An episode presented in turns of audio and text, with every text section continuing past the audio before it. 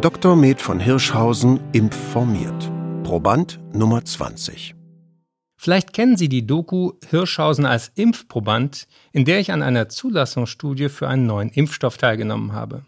Sie steht noch für alle Neugierigen in der ARD Mediathek. Ich war einer von tausenden freiwilligen Testpersonen. Wir sind alle vorher gründlich über mögliche Risiken informiert worden. Eingetreten ist davon bei mir nichts. Kein Wunder, wie ich inzwischen weiß, gehörte ich durch die Zufallsverteilung zur Kontrollgruppe, die nur ein Scheinmittel bekam, ein Placebo.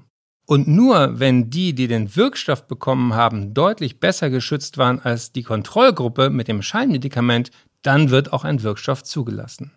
Genau für so einen Vergleich braucht man aufwendige Studien und viel Geduld. Inzwischen bin ich geimpft mit einem zugelassenen Impfstoff.